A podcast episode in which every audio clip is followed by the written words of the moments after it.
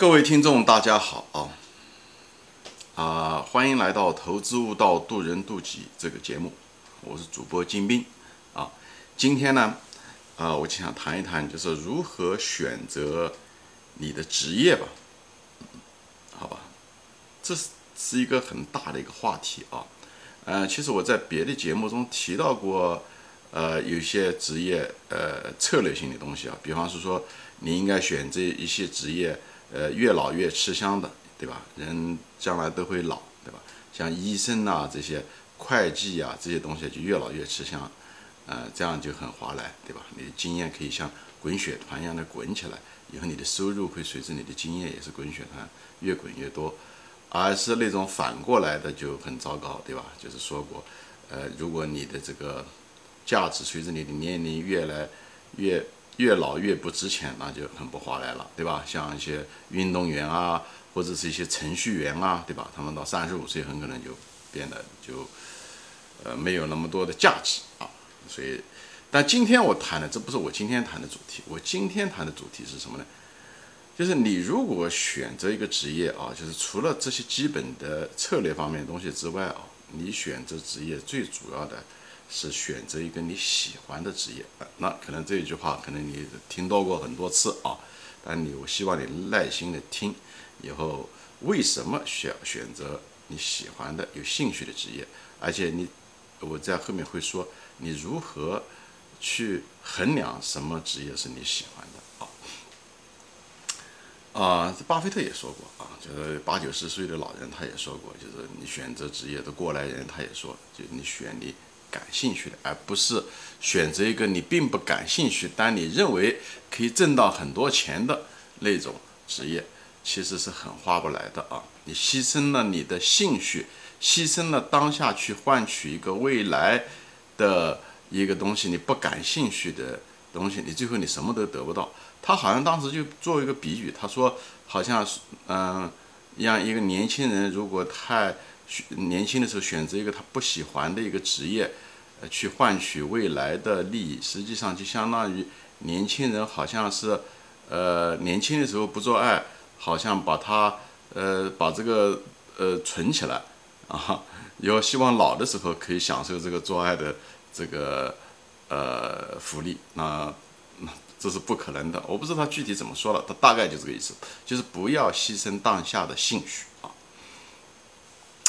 啊，为什么是这样的啊？就是那很多的年轻人说啊，我其实也不知道我的兴趣是什么，对不对？我也不知道哪个职业，呃，我真正的喜欢，对吧？每个年轻人，我们当年也是这样，都有这种焦虑，因为年轻的时候，对吧？我们经验不足嘛，我们的人生经验不足，呃，也不可能去经历所有的职业，最后来选择，对不对？呃，所以大多数人其实都不知道自己选择什么样的职业，但不代表你不可以选择啊。今天的节目主要的就是为了解决这个呃难题吧，对吧？呃，还有的年轻人就看到哦，他做这个事情可以成功，看到另外一个人做这个事情也可以成功，他呃看的就是眼花缭乱啊，但是心里面同时又有纠结，一个就是不知道什么样的职业真正适合自己，而且也不知道自己的真正的天分在哪里。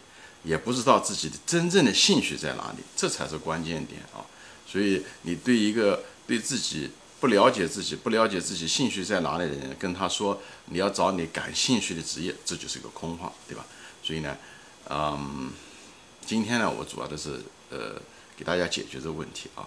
那么在我讲这个之前呢，我就想讲一下这个逻辑顺序啊，就是为什么选择有兴趣的。呃，为什么兴趣呃这个是个很重要的一个选择职业的一个标准？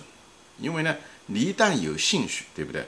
你就相当于你从事一个职业，你很容易成功，就像一个世人一样的，就是因为你有这个兴趣嘛，你这个做一个事情都很容易，就像自上而下，就像一个石头从山坡上滚下来，很容易滚下来，而一个石头慢慢的往上推，你没没有兴趣，你一个把石头推上去，那是很难的，这是一个就是一个效率问题啊。所以有兴趣的话，做事情、学东西，你的职业发展，啊，事半功倍啊。因为你有兴趣，所以你每次做这个事情的时候，别人可能做起来的时候就觉得没有兴趣的人做起来就是觉得很吃力。但你有兴趣，所以你不费力啊，而且也不感觉到苦啊。所以呢，做起事情花时间也好，花努力也好，你都不觉得累，对不对？就像一个打这个游戏机的人，他也从来没有觉得打游戏机是很苦恼、很累的一件事情，对不对？很枯燥的一件事情。就像一个喜欢踢足球的人，他不会觉得踢足球很辛苦啊，这是一样的。兴趣就会把你那种感觉、那种呃压力都会把它拿掉，都把它代替掉。所以，而且你不断的，因为你有兴趣嘛，你不断的在上面搞，花时间、花呃力，嗯，对吧？花努力，对不对？而且是低成本的啊，阻力很小。这样的话，你自然而然你知道的东西就比别人多。所以呢。你的天分啊，你的能力啊，就慢慢的就增加起来，对不对？而且天分能力增加起来的时候，呃，你做事情比别人强的时候，你信心也会越来越强。以后你的信心越强，以后又会增加你对这个东西的呃兴趣。所以它是一个非常良性的一个循环，对不对？兴趣以后呢，不断的花时间努力，而且不觉得累，不觉得苦。以后呢，又增加自己这方面的能力和知识，对不对？能力不断的提高，又增加你的信心，又重新刺激你的进一步的这个兴趣的提升。所以这个非常良性的循环，这就是这个为什么选择你感兴趣的职业的一个背后的一个逻辑基础就在这里，好吧？啊，那有的人就是说，但什么是兴趣呢？很多人谈到兴趣，就说哦，他喜欢数学，他喜欢物理，他喜欢音乐，他喜欢绘画。这个这种兴趣讲的这个，它是比较低层次的这种兴趣，是比较次等的，这是很，他这个还是很具体的兴趣。我这地方讲的不是这个啊，因为越一个东西一个兴趣越具体，哎，你也越容易学，你也越容易放弃啊。你像我们小的时候，有的人很喜欢会画画，但他一辈子很难，嗯，一直画画，对不对？呃，音乐可能还不一样，有的人喜欢一辈子音乐。那我这地方讲的兴趣是什么呢？实际上是一个比较粗的一个框架，就是你要知道自己是哪一类人。人呢，就是心理学上面分过的，就是人类分过就有三种啊。有些人可能听过啊。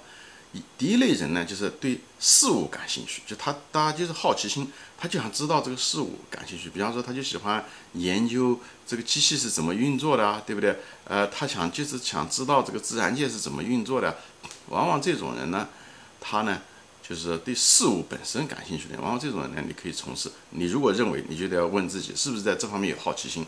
你如果有这方面好奇心，你很可能比较适合做一些科学家，嗯，或者是做研究工作啊，嗯，或者是呢做一些创新工作，或者是做工程师，比方说软件工程师啊，这些呃化工厂的工程师啊，对不对？机械工程师，你可能就很适合做这个，而且你做起来的时候，可能也不怎么费力，而且你可能可以做得很好。啊，这是 A 类的人，就对事物感兴趣的人，你你就得问问自己，或者你不了解自己，你可以问问你父母，他们比较了解你，对吧？第二类人呢是什么呢？其实他对别人感兴趣，他对别人感兴趣，他喜欢研究别人，喜欢跟别人交谈啊，或者是喜欢研究别人的表情啊，呃，而且他对别人的反应也比较敏感啊，对不对？呃，他也喜欢琢磨别人的心理啊，等等这些东西。这类人呢，嗯。他对可能对对事物不感兴趣，他就是对人感兴趣，他对别人感兴趣。这类人呢，很可能比较适合呢是什么呢？就是做一些管理工作，跟人打交道，又或者可以做销售工作。嗯，这方面你很可能在这方面职业方面你就很容易成功啊。在这方面，嗯，你比方说做经嗯经经纪人呐，对不对？呃，房产销售啊，或者是保险销售啊，哎呃管理啊这些东西，你很容易成功在这方面，因为这方面阻力小，你心理压力也小。而前者呢，搞事务的人，他就可能他跟人打交道的时候他就有压力，他做事情就做不好。所以一人一定要了解自己，就在这啊，你知道你是什么样的人，你这样选择职业的时候就会事半功倍啊。那么第三类人是什么人呢？第三类人就是那个对自己感兴趣的人，就是他比较侧重点就是对对自己感兴趣，嗯嗯，就是他很注意自己的纠错啊，他很注意自己的自我意识啊，哎，就是。呃，很他喜欢观察自己啊，呃，喜欢自跟自己交流啊，喜欢写日记啊，这一类的人其实是很，就是其实是，呃，这最厉害的是这一类的人啊，就但你要了解自己，呃，往往这一类的人他也愿意接受批评啊，接受批评，嗯，你如果在这一类人就是不喜欢接受批评的人，往往一听到别人老虎屁股摸不得，一听到就就很恼火，不愿意听反面意见的人，你往往不是这一类人。啊，就是往往不是这个人，就是你对自己要了解，天底下天生我材必有用啊，就是这样，没有好坏吧，嗯，就是没有绝对的好坏啊。那么这第三种人就对自己感兴趣的人呢，往往这种人呢，就是那当然你可以做和尚，对吧？呃，你可以修行，还有呢，你可以做创业者。很多创业者其实纠错能力很重要啊。你如果嗯，你纠错天生的你很有纠错能力，你创业你占很大便宜啊。你说投资者也是一样的，因为投资者会犯，经常会犯很多错误，都是很多人性的东西。如果你对自己感兴趣的时候，你往往能够纠错能力比较强，你对自己的那种。认错能力比较强，都是对自己自我的修养很在意，就是很感兴趣的人啊，就是这样的人。呃，这种人也很适合做领导者啊，也很做领导者，就是这样的人。所以，呃，当然我讲的就是绝对的把它划成 A、B、C 类啊，这三种：对事物、对他人、对自己，对不对？有的人是拥有两种好，因为两种，那你。可能就会更好一些。比方说，你对事物也比较感兴趣，对不对？你同时又对人感兴趣，这种很可能比较适合，比方说做律师，对不对？他对法律很感兴趣，同时呢，他又喜欢跟这个，呃，他也得找出别人的毛病，对不对？嗯，辩论嘛，对不对？或者是什么？所以呢，还有医生也是一样的。嗯，医生一个就是你对医学的这个生物机理啊这东西比较了解，那另外一方面呢，你可能也得跟病人打交道。所以呢，一个不喜欢只喜欢生物，比方说。呃，医学机理啊，不喜欢跟病人打交道的人，你那你可能比较适合做这个呃手术医生，那就不基本上不需要跟病人说什么话。那大多数的医生还是要跟病人说话的，所以，呃，很多，所以你要知道你自己是属于什么样的一个人啊。那么这样子的话，你在选择职业方面的时候，你就会事半功倍啊。就是即使你这个职业最后你不一定说所谓的成功嘛，但是你至少是个快乐的人。最糟糕的职业选择是什么呢？你选择了一个很不适合你的，比方说说你喜欢跟人打交道，但是你却去读了一个博士，最后做了一个生物学教授或者化学教授，那很可能就走错了路啊。或者是你是一个喜欢就是对物理啊、对化学啊、就对自然界啊这些东西啊喜欢搞个究竟的人，但你却从事了一个销售工作，那就是呃或者做了个管理工作，就是。这个东西就，除非你愿意适应啊，你如果有一种自我的那种纠错能力比较强，那你可以呃那个转换，对不对？那有些你如果两者都有的话，对吧？你就可以做更高级的，比方说是做高科技的管理人才啊。你两方面你都感兴趣，你对思维感兴趣，对他人也感兴趣，那你的职业发展上面的时候，可能空间会更大，选择的余地更多啊。就在这里就是说，作为一个普通人嘛，就是。最差的结果就是，即使不成功，但至少你是个快乐的人。最糟糕的就是又最后也没有成功，最后还不快乐，因为自选这个自己不感兴趣的东西，对不对？成功很多情况下也是跟别的很多因素有关系，跟运气啊，跟很多东西有关系啊。但是这个兴趣、快乐是可以自己选择的，所以你尽量呢选择一个呃自己感兴趣的一个东西，这样子的话，呃。